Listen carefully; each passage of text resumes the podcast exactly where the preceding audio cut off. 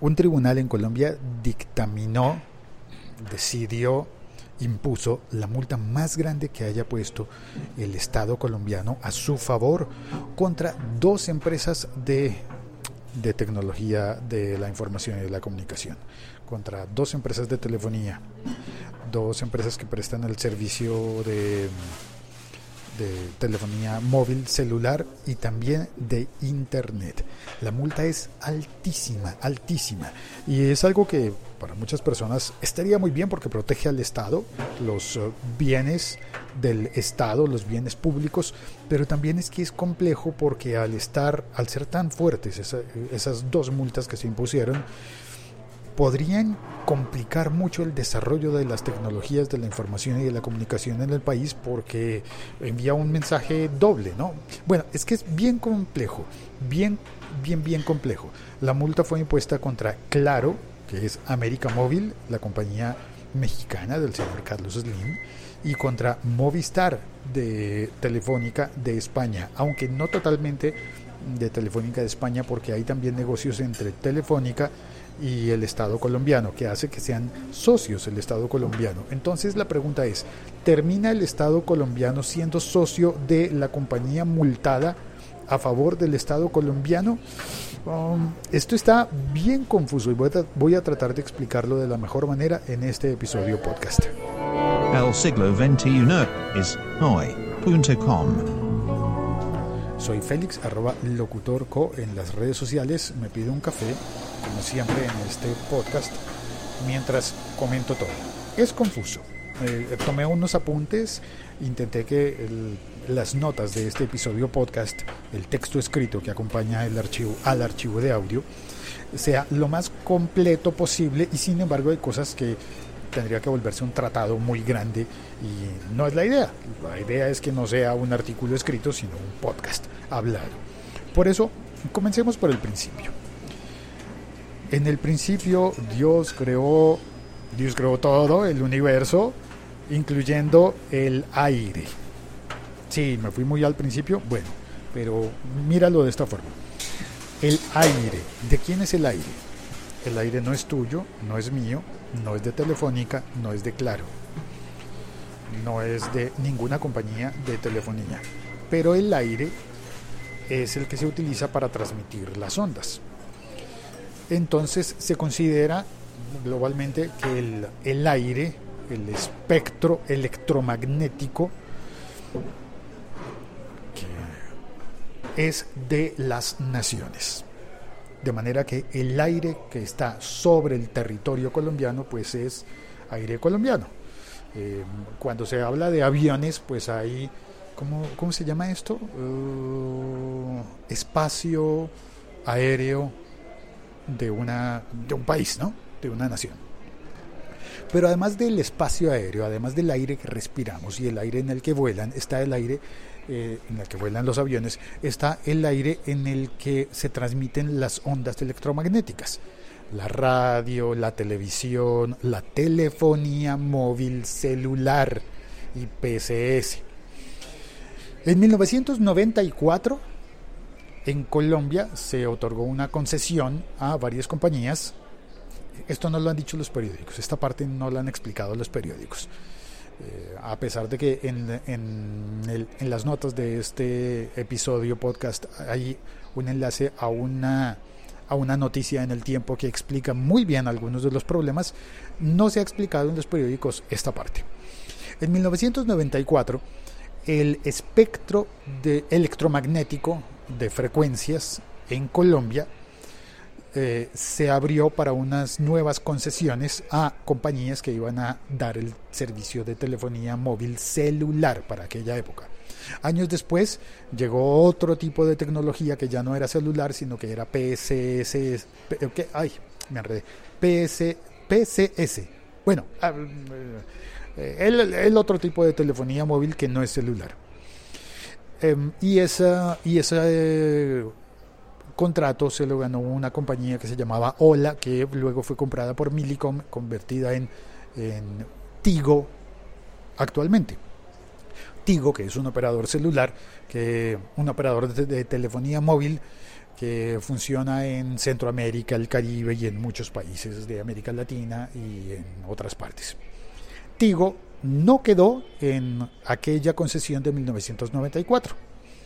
¿Por qué? Porque todavía no había llegado, porque el espectro electromagnético que se le otorgó a Tigo todavía no se había dado, se dio años después.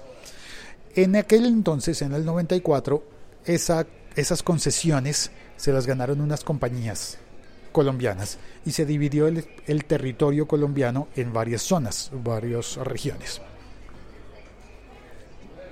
ninguna de esas compañías era Claro ni Movistar, porque esas compañías no habían llegado al país, no funcionaban así, no funcionaban así. Em, para el momento serían compañías pequeñas que eh, atendían, digo, más pequeñas comparadas con las que hay ahora, compañías que en ese entonces eran grandes, pero que atendían la zona norte del Caribe, la zona occidente del Pacífico, la zona oriente del, de, los, de las llanuras y las selvas y la zona sur de, de los Andes y del Pacífico, del Pacífico también.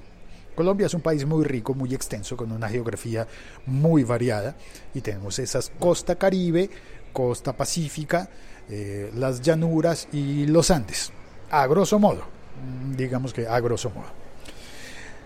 Ah, y el centro de la nación, el centro, la zona central de los Andes también, pues estaba, separada.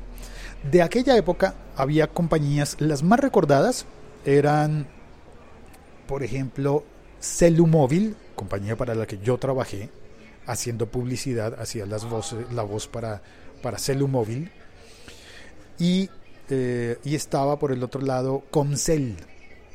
Muchos colombianos todavía recuerdan a Comcel porque fue la última que cambió de nombre.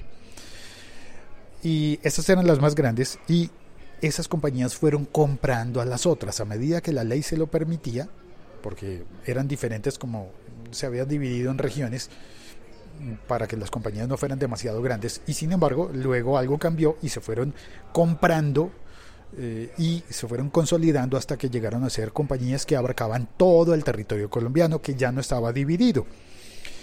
Eh, por aquella época que yo hacía la publicidad para Celumóvil, llegó otra compañía de los Estados Unidos que se llamaba Bell South. Yo trabajé para Bell South durante el tiempo que duró la marca en Colombia. Después, eso de Bell South fue vendido a eh, Telefónica España, a la compañía española y se convirtió en Movistar, como la conocemos actualmente en Colombia y en muchos otros países de América Latina y por supuesto también en España.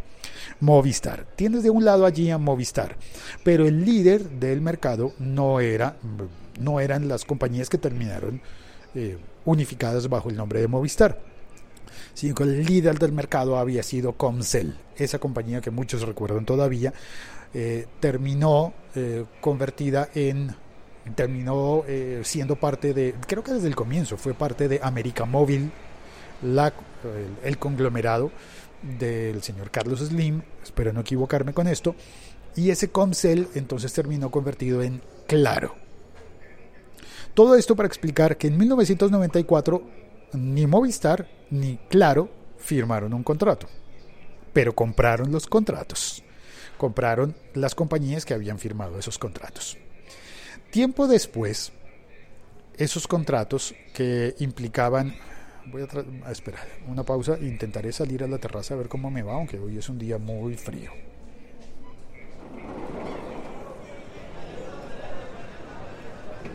Voy a pasar poco tiempo acá porque de verdad hace mucho frío. Pero es que aquí hay unas sillas. Entonces me sentaré con mi café. cuando Claro y Movistar, bueno, no, cuando las compañías que hoy son Claro y Movistar firmaron ese primer contrato para telefonía móvil celular de la época, había una cláusula que, que decía que al terminar la concesión por de, licencia para utilizar el espectro electromagnético del, del Estado, uy no, estoy tiritando de frío, demasiado frío, me vuelvo para adentro. Ay, lo siento, me devuelvo. Demasiado frío. Cuando firmaron el contrato, esas compañías la, eh, la concesión, eh, si no estoy mal, era por, en esto no estoy muy seguro, 10 años. Eh, la concesión decía que al terminar se tenía que regresar al Estado, había una reversión de los activos. Reversión de los activos significa que se devuelve al Estado el espectro electromagnético que se le había prestado, se le había alquilado a estas compañías para emitir las señales que, que permitían establecer la comunicación de telefonía celular.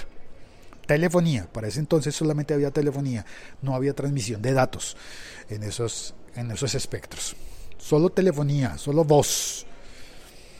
Entonces, al terminar la concesión, se debería devolver el espectro electromagnético. Pero dentro de la cláusula de reversión también se decía que había que devolverlo al Estado, entregarle los activos. Por esos activos yo no lo sé muy bien eh, hasta qué punto son activos. Eh, cosas como, sé que son activos, eh, por ejemplo, los equipos de transmisión. Sí, son activos. Sé que son activos que se, se deberían haber entregado al Estado al terminar la concesión. Por ejemplo, las antenas. Son activos, son eh, cosas que se deberían haber devuelto al Estado y eh, no se devolvieron. Por ahí va la multa, porque no se, no se entregaron esos activos al Estado.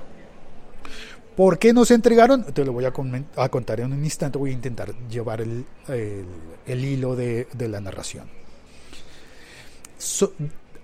son activos del Estado, digo, son activos que deberían entregarse al Estado. Me pregunto, y aquí la, cosa se pone más compleja, los lotes donde están instaladas las antenas, los terrenos en los que están construidos los, los centros de transmisión, yo no sé, pero eso pondría más dinero aún en la,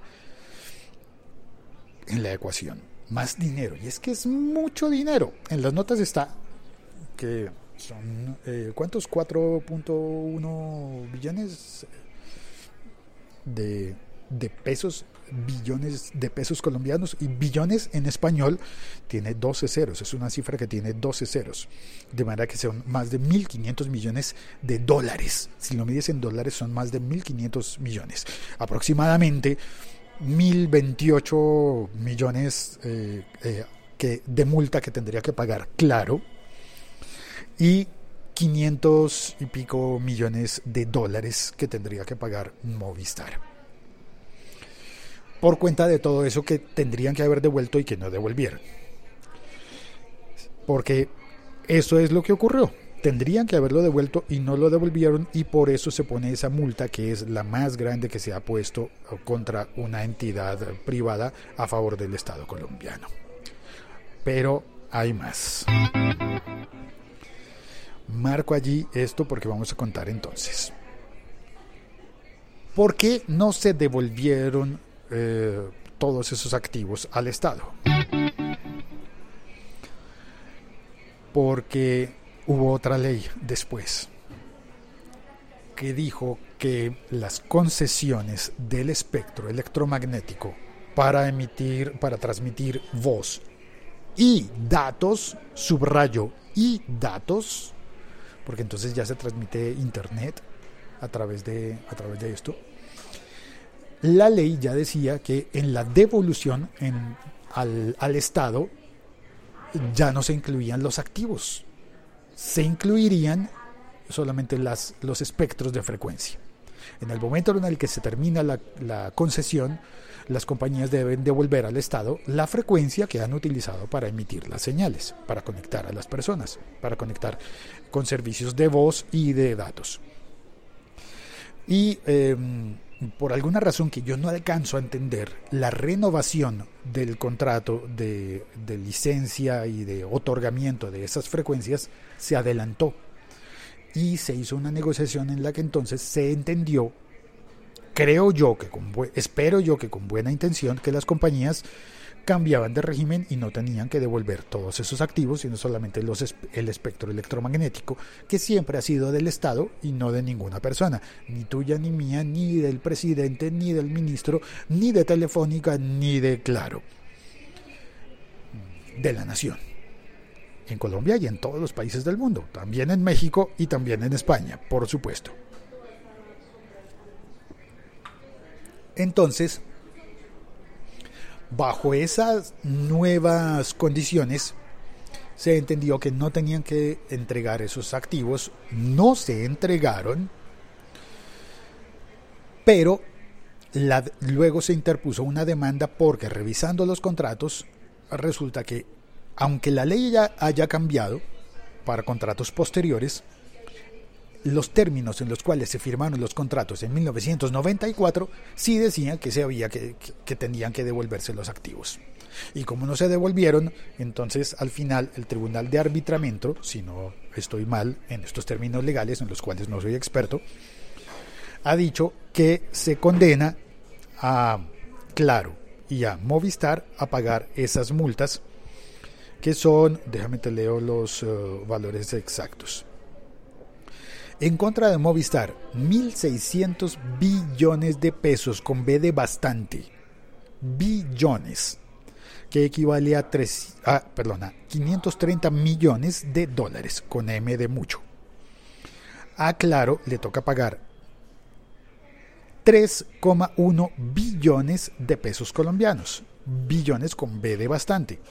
Que equivalen a 1.002, perdón, 1.000 0.028 millones de dólares con M de mucho.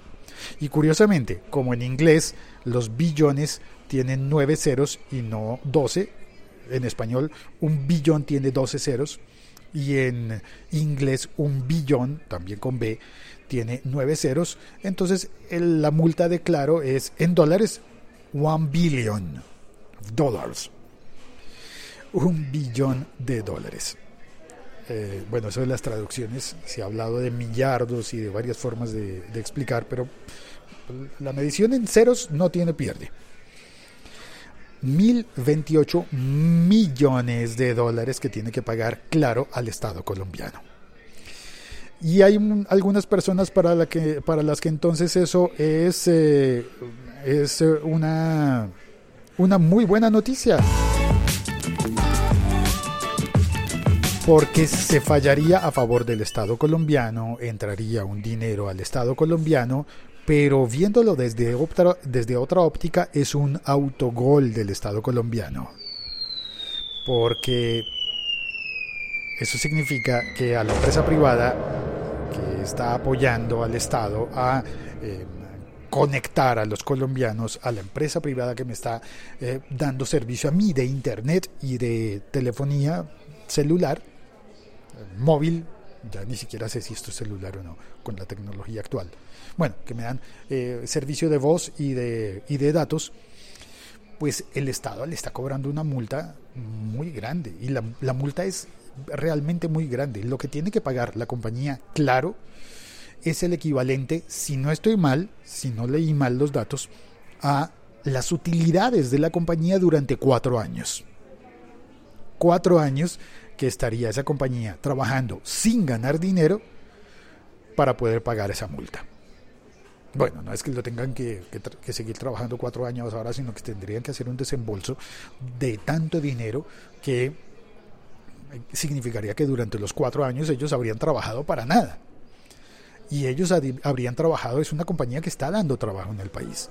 Que, y bueno, y esto, aunque, aunque aclaro, sobre claro, que eh, estamos hablando solamente de la concesión de telefonía móvil y, servicio de transmisión de datos inalámbricos. Porque es que esa compañía también presta servicios eh, a través de cable y de televisión y de no sé cuántas otras cosas más que no, no, estarían eh, castigadas con esta multa. Complejo, complejísimo porque me falta contarte otra parte de la historia. La sociedad entre el Estado colombiano y la compañía telefónica de España. Em, la, compañía, la empresa que originalmente en Colombia tenía el manejo de las, de las telecomunicaciones para todo el país, a nivel nacional y a nivel internacional, de conectar em, incluso era el lema, La compañía se llamaba Telecom. Telecom, simplemente. Sé que hay un homónimo en Italia que se llama también Telecom y es posible que en muchos otros países hayan puesto a sus compañías de telecomunicaciones Telecom, porque era un nombre obvio. Pues Telecom de Colombia era una compañía gigantesca que funcionaba como podía, era una compañía estatal con la que no teníamos el mejor servicio, pero era el servicio que había y era la compañía que por aquellas épocas, en el siglo XX, por allá hace mucho tiempo, se decía que Telecom une a los colombianos y a Colombia con el mundo. Telecom empezó a tener unos problemas de pasivo pensional. Significa que las personas que trabajaban en Telecom, eso es un, es un lío bien complejo porque eh, por aquella época eh, había telegramas y había carteros que iban en bicicleta a entregar los telegramas y mm, había cosas como que un chico, que según las leyes de, laborales, una persona se pensionaba cuando cumplía 20 años de trabajo y no había un límite de edad. Entonces había ocasiones en las que en Telecom una persona podía haber empezado a trabajar legalmente por aquella época, eso ya no se vale, podía haber empezado a trabajar legalmente, por ejemplo, con 16 años. Y si trabajaba repartiendo telegramas, imagínate que una persona tiene su primer trabajo de la vida repartiendo telegramas en una bicicleta a los 16 años, va y entrega los telegramas. Eso significa que a los 26 años ya lleva 10 años de trabajo. 26 y a los 36 años ya tiene los 20 años requeridos para pensionarse. ¿Te imaginas eso? Entonces, una compañía que trabajaba en eso, claro, claro, yo no sé todo, yo sé muy poco y estoy contando una visión sobre lo que conozco. Es una compañía que nos prestaba los, los servicios de telecomunicaciones, que fue muy valiosa para el Estado colombiano, muy necesaria, pero que a la vez, con esta tasa de pensionados, porque había régimen especial. Yo sé que, por ejemplo, hay régimen especial para pensionados en, eh, en, oficios y trabajos, eh, profesiones que requieren, que tienen mucho riesgo. Por ejemplo, el riesgo de Conozco el caso de Francia de los operadores de trenes, los conductores y operadores, eh, operadores de trenes, porque cuando los trenes eran de vapor y tenían que palear carbón, pues eso generaba muchas, muchas enfermedades, así que ellos consiguieron unos regímenes especiales que luego dijeron como, oye, espérate, eso de, esos beneficios para los trabajadores que paliaban carbón no deberían seguirse manteniendo para los trabajadores que operan con máquinas eléctricas y sin embargo pues algunos de esos quedaban. Es algo parecido. Claro, no era lo mismo ir a recorrer los campos montañosos colombianos en bicicleta a comienzos del siglo XX, o a mediados del siglo XX, ponle tú más bien a mediados, que, eh, que lo que funciona ahora actualmente con el correo electrónico. Porque esa compañía Telecom de Colombia fue comprada, al menos en parte, por Movistar o por Telefónica, Movistar de España.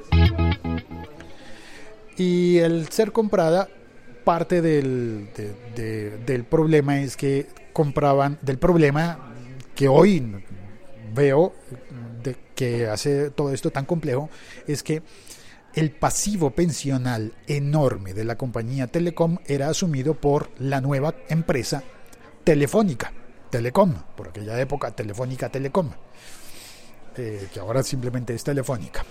En esa compañía entonces el 32% de la empresa es del Estado colombiano, que era el dueño de Telecom, y el porcentaje restante del 68%, si no estoy mal, es de Telefónica España.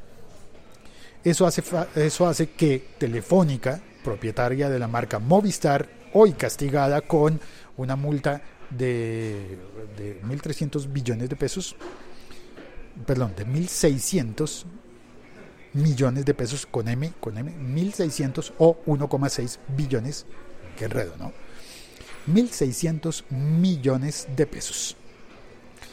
Tiene de, de multa Movistar, Movistar, que en alguna parte, en un punto de su, de su conglomerado, es socia del Estado con un 32% de una de sus empresas.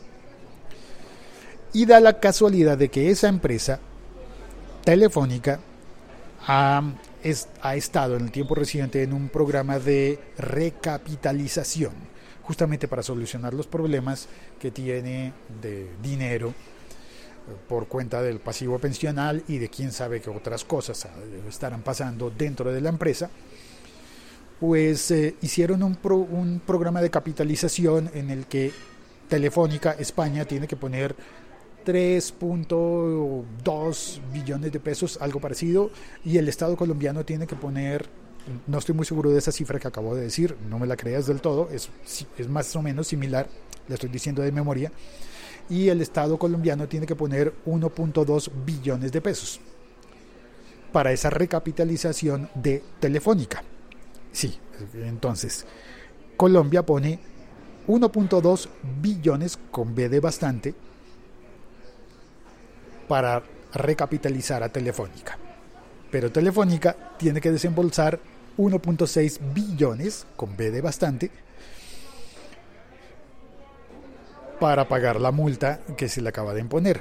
Por lo cual esa recapitalización se enreda, se enreda mucho, ¿no? Porque es como si Telefónica tuviera que pagar 1.6 al Estado para que el Estado le entregue 1.2 para recapitalizar la empresa en la cual son socios. Pero lo lógico es que Telefónica va a decir, espérate, espérate, a mí me pusieron una multa de 1.600 de 1.6, una, una, en billones. A mí me pusieron una multa de 1.6 y tú eres socio. Así que el 32% de esa multa, no, no necesariamente porque no es directa la compañía, sino es indirecta, así que eh, el cálculo tal vez no sea lo de exactamente el 32, es una de las compañías, pero no es toda. Eh, pero digamos que me tienes que ayudar con 32% de tu parte de responsabilidad en la compañía que ha sido multada. Por lo cual es como si el Estado colombiano de alguna manera estuviera poniendo una multa tan grande que termina automultándose. Sí. Y, pero, como dicen las televentas, pero eso no es todo, aún hay más. Sí, sí hay más. Y ese hay más es que en el próximo tiempo, en el tiempo cercano, el Estado tiene que abrir una licitación para otorgar de nuevo una frecuencia de espectro electromagnético para transmisión de, si no estoy mal, de los 700 MHz, la frecuencia, ese número es de megahertz, no es de dinero. Así que no le pongas atención a ese número porque nos confundimos con las matemáticas. Una eh, eh, eh, licitación para entregar el uso, una licencia de uso de espectro electromagnético, pensando en terminar de cubrir el territorio colombiano con tecnología LTE o transmisión de datos 4G y también eh, hay que pensar en el futuro próximo eh, con respecto a la tecnología 5G o como quiera que se llame al finalmente, finalmente cuando la, cuando la pongan. Tecnología 5G, digámosle ahora. La nueva tecnología de transmisión de datos que esperamos que sea mejor y que, según entiendo, ya están programando en Alemania. Y en Colombia recién habría que guardar ese espectro de frecuencias para entregarla. Esto está bien confuso, ¿verdad? Pues bueno, ¿con qué cara el Estado colombiano va a llamar a una licitación y va a decirle a las empresas, oye, tú ven, alquila el espectro y págame unos derechos eh, por utilizar el espectro, te damos el permiso de hacer tu negocio con telecomunicaciones en ese espectro, si, y si al final estamos diciendo también a los que hicieron este negocio con nosotros, hace veintitantos años les estamos poniendo una multa. Tal vez no sea tan bueno eso. Tal vez las compañías digan, ah, sí, con que multan a los que hacen ese negocio, entonces no parece tan bueno el negocio. Y tal vez digan, pues no, no queremos entrar al negocio. Y es posible que los colombianos, como yo, que te estoy hablando en este momento, nos veamos con dificultades para conseguir los equipos de telefonía, bueno, no los equipos, las conexiones de telefonía y de internet móvil para poder eh, seguir conectando a Colombia, a los colombianos y a Colombia con el mundo.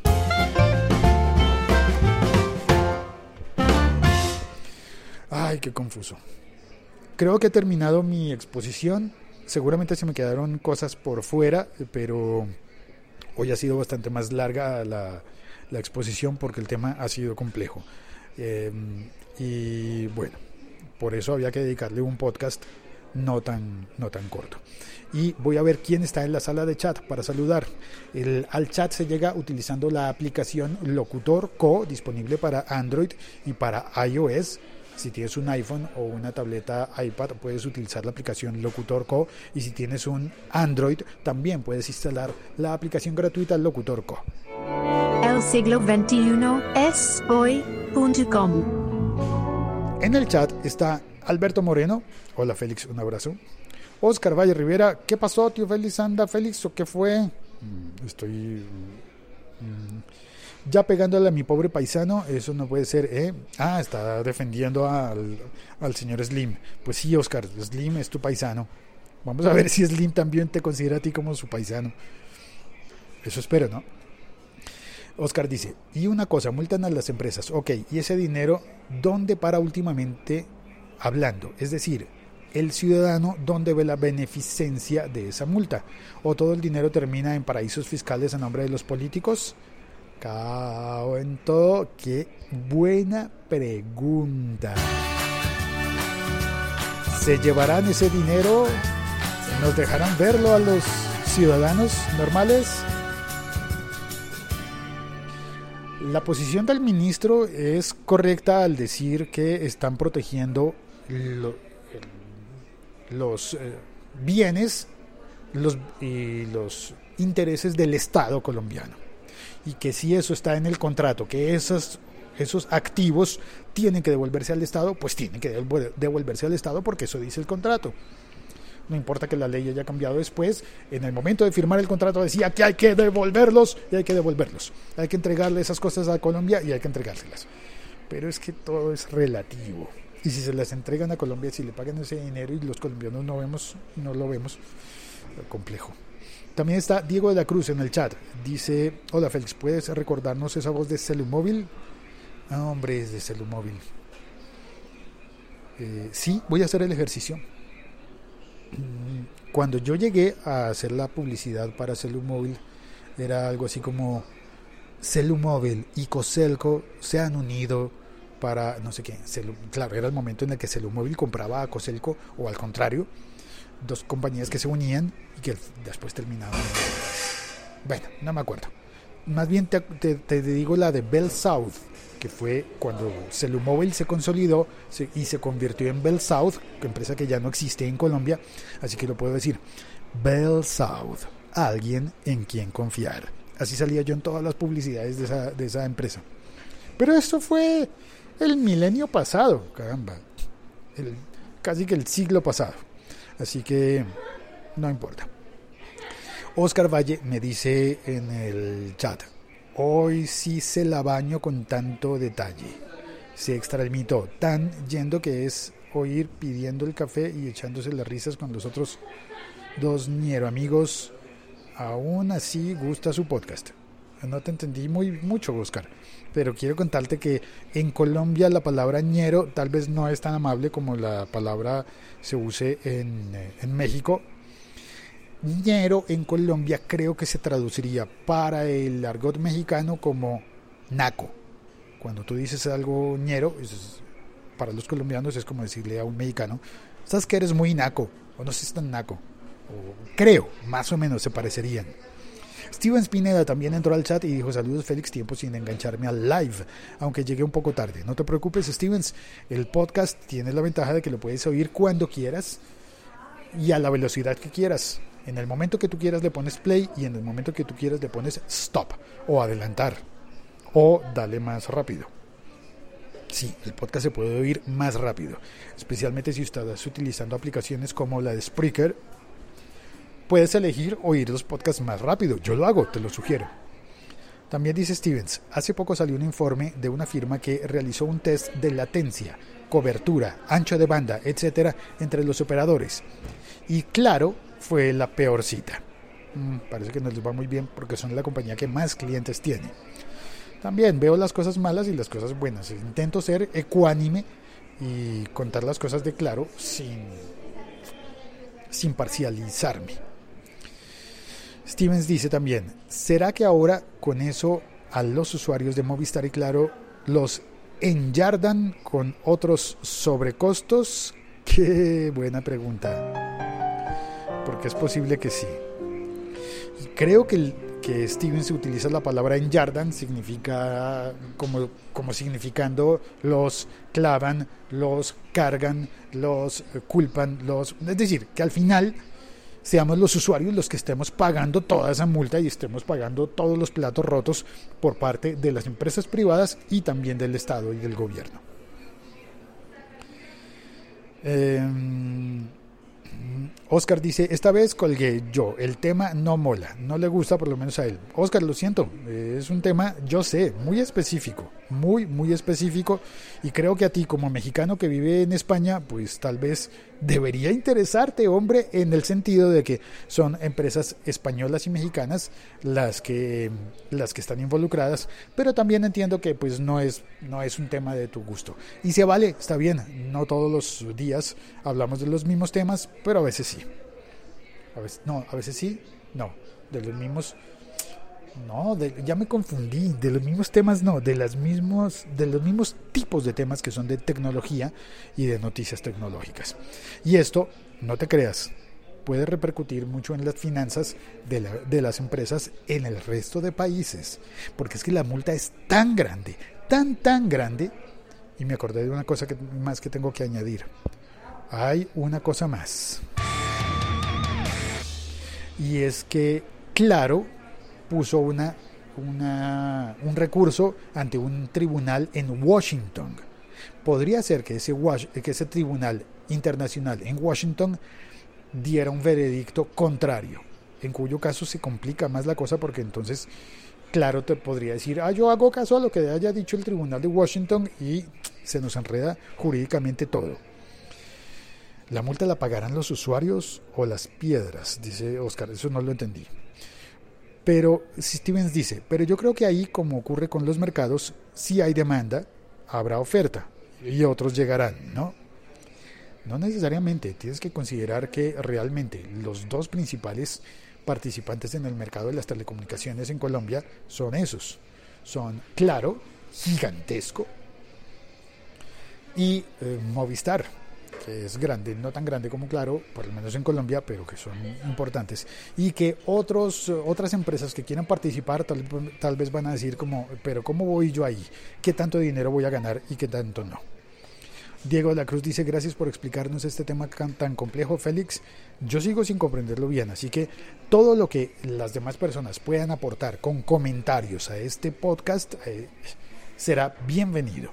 Necesitamos muchos comentarios y necesitamos eh, establecer todos los puntos de vista. No solamente se trata de defender a la empresa privada y tampoco se trata solamente de defender al Estado, porque en la mitad estamos los ciudadanos que tenemos contratos con esa empresa privada y además que hacemos parte del Estado. No solo del Estado colombiano, sino que este es un precedente para toda América Latina y para las empresas del resto del mundo que quieren invertir en América Latina. He dicho. Muchas gracias. 39 minutos son demasiados para un episodio de un solo día, así que ya me voy. Gracias muchachos a los que participaron en el chat.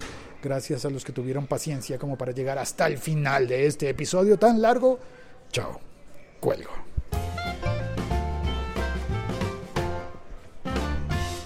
Este episodio ha sido presentado por el siglo 21 es hoy.com, donde puedes suscribirte con otras aplicaciones. Por ejemplo, puedes suscribirte con, eh, con Spotify y, ay, me falta añadir el enlace para que oigas este podcast en Deezer. Ya está disponible en Deezer. Chao, cuelgo.